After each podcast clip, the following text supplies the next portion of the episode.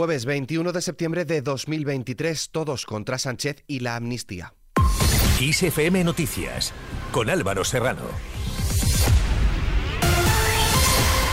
¿Qué tal? Varios exministros socialistas como José Luis Corcuera, José Barrio Nuevo y Virgilio Zapatero han acompañado este miércoles al expresidente socialista Felipe González y al exvicepresidente Alfonso Guerra en la presentación del libro de este último, la primera vez que los dos históricos líderes socialistas comparten escenario en 30 años.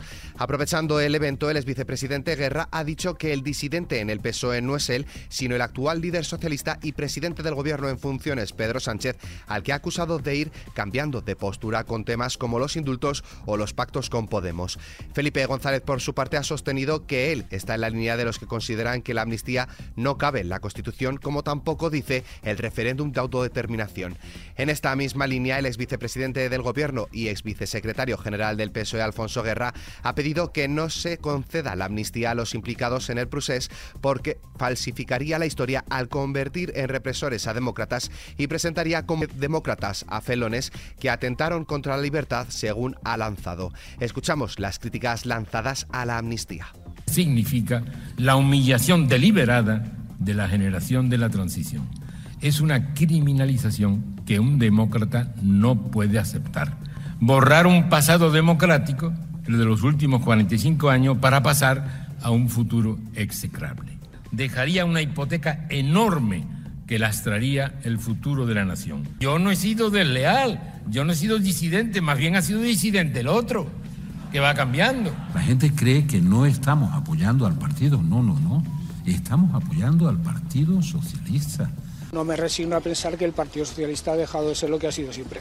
Yo, yo creo que hay que intentar formar gobierno, lo que pasa que no a cualquier precio ni de cualquier manera. Esto es del libro, vamos. Desde el Partido Popular se suman a estas críticas el líder de los populares y candidato a la investidura Alberto Núñez Feijo, alertado de que el presidente del gobierno Pedro Sánchez está abriendo la puerta a la amnistía a los fugados que prometía traer a España para ser juzgados. Por su parte, la secretaria general del Partido Popular Cuca Gamarra ha respondido al presidente del gobierno Pedro Sánchez asegurando que malversar y saltarse el orden constitucional son, dice, delitos y no una crisis política, haciendo alusión a las palabras de este al esgrimir que una crisis política nunca tuvo que derivar en una opción judicial. Escuchamos las palabras del líder socialista a las que hace referencia la portavoz popular. Una crisis política nunca tuvo que derivar en una acción judicial eh, y en una judicialización como vimos de toda esta crisis. Lo que hemos hecho durante todos estos años, con enorme esfuerzo y absoluta incomprensión de aquellos que gobernaban España cuando se produjo esta crisis constitucional, ha sido tratar de, de devolver eh, a, la política lo que nunca tuvo que salir de la política. ¿Cuánta gente en Cataluña apoya la unilateralidad? Está medido, es público, lo dicen las encuestas, el CEO catalán, entre un 10 y un 11%. Como respuesta, el presidente del Gobierno en funciones, líder del PSOE, Pedro Sánchez, se ha referido a las críticas que recibe por parte de los históricos socialistas y defiende que aquellos que hoy elevan a los altares a algunos dirigentes del PSOE de ayer son los que ponían en la diana a esos dirigentes socialistas. El líder socialista ha destacado su apuesta por devolver, dice, a la política lo que nunca tuvo que salir de la política cuando se le ha preguntado por la situación judicial del expresidente catalán Carles Puigdemont, fugado en la justicia para no responder por todo lo relacionado en el proceso. Cuando digo que voy a ser coherente con la política que he hecho de normalización y de estabilización de la situación política en Cataluña, pues estoy diciendo mucho. Estoy diciendo mucho. Porque creo que están ahí los, los datos, los hechos, y esos no son discutibles, son absolutamente indiscutibles. Sánchez también ha aprovechado la coyuntura para referirse al acto que ha convocado este 24 de septiembre el Partido Popular y apunta que desconoce si el PP se manifiesta o se concentra o lo que vaya a hacer el próximo domingo, pero se muestra seguro de que es en contra de que no haya una investidura del PSOE. El presidente del gobierno en funciones ha ironizado desde Nueva York con que ni el Partido Popular cree en las posibilidades de la investidura de Alberto Núñez Feijo. Sánchez ha indicado que sorprende que una líder del PP, por Isabel Díaz Ayuso, antes de la investidura de Feijo ya esté pidiendo elecciones generales. Me parece sorprendente que hasta incluso una líder del Partido Popular, antes de la investidura del señor Feijo, ya esté pidiendo elecciones generales. Pero vamos a ver. No, no confían ni en su propio candidato, lo hacen evidente al conjunto de la sociedad española. Pero si es que ni los propios del Partido Popular se están tomando en serio esta investidura fake del señor Fijo. Además, ha asegurado que aunque las conversaciones de cara a una eventual investidura pueden ser discretas, los acuerdos son transparentes, tendrán como objetivo el progreso y la convivencia y se realizarán en el marco de la Constitución.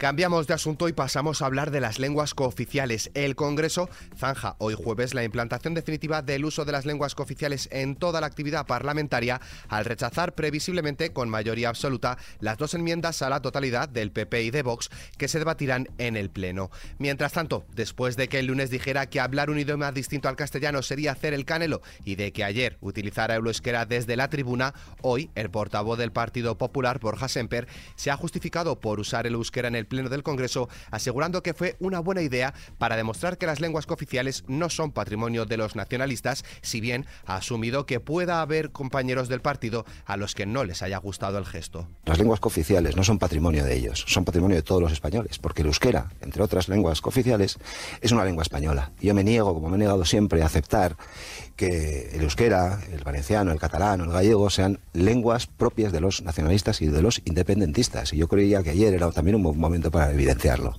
Desde el Partido Popular defienden mantener la redacción vigente del reglamento del Congreso debido a que el idioma oficial de esta institución, dicen, es el castellano. A su juicio, la reforma para formalizar el uso del catalán, el gallego y el vasco lo que pretende es desplazar y desactivar la oficialidad del español. Además, el partido ha cerrado filas junto a Borja Semper. Escuchamos al respecto a Elías Bendodo. Mi partido no es un partido monolítico. También le digo que al que discrepa no le echamos. En clave internacional, cerca de 200 personas han muerto y más de 400 han resultado heridas en Nagorno-Karabaj durante la operación militar lanzada por el ejército azerbaiyano en esa región habitada por armenios. Según ha informado Gegam Stepanian, defensor del pueblo Karbaji. Entre los muertos figuran 10 civiles, de ellos 5 niños, y además ha cifrado en 40 los civiles heridos, de los que 13 son menores de edad. Más asuntos, el secretario de Estado de Estados Unidos, Anthony Blinken, ha remetido en la ONU contra la cercanía entre Rusia y Corea del Norte y advierte de un posible apoyo militar de Pyongyang a Rusia para la guerra de Ucrania. Blinken ha criticado la reunión de la semana pasada entre el presidente ruso Vladimir Putin y el líder norcoreano Kim Jong-un, a quien llamó. Por otro lado, el rey Carlos III de Reino Unido y el presidente de Francia, Manuel Macron, han reafirmado la histórica amistad entre Francia y Reino Unido. Macron ha aprovechado para rendir homenaje a la reina Isabel II, quien cumplió, dice, su misión con dedicación constante, razón por la que la población francesa le profesó tanto afecto y ha asegurado compartir el dolor del pueblo británico en su duelo.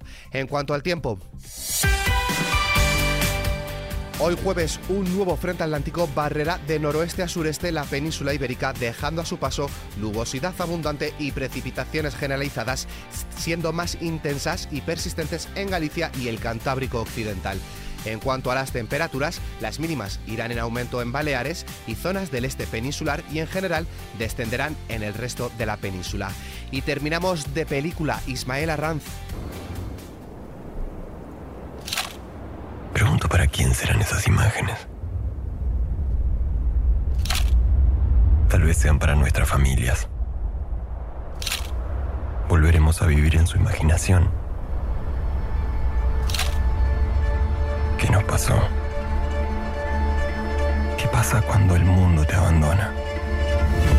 La Sociedad de la Nieve, el film de Juan Antonio Bayona sobre la tragedia aérea de los Andes de 1972, representará a España en la 96 edición de los premios Oscar que se celebrarán el 10 de mayo de 2024 dentro de la categoría de mejor película internacional. La Sociedad de la Nieve se basa en un libro de Pablo Bierchi que recoge los testimonios de los supervivientes del accidente del avión estrellado en la cordillera de los Andes en 1972 quienes fuimos a la montaña. Con esta noticia nos despedimos, pero la información continúa puntual en los boletines de XFM y como siempre ampliada aquí en nuestro podcast XFM Noticias. Con Susana León en la realización, un saludo de Ismael Arranz y de quien habla Álvaro Serrano. Que tengáis muy buen día.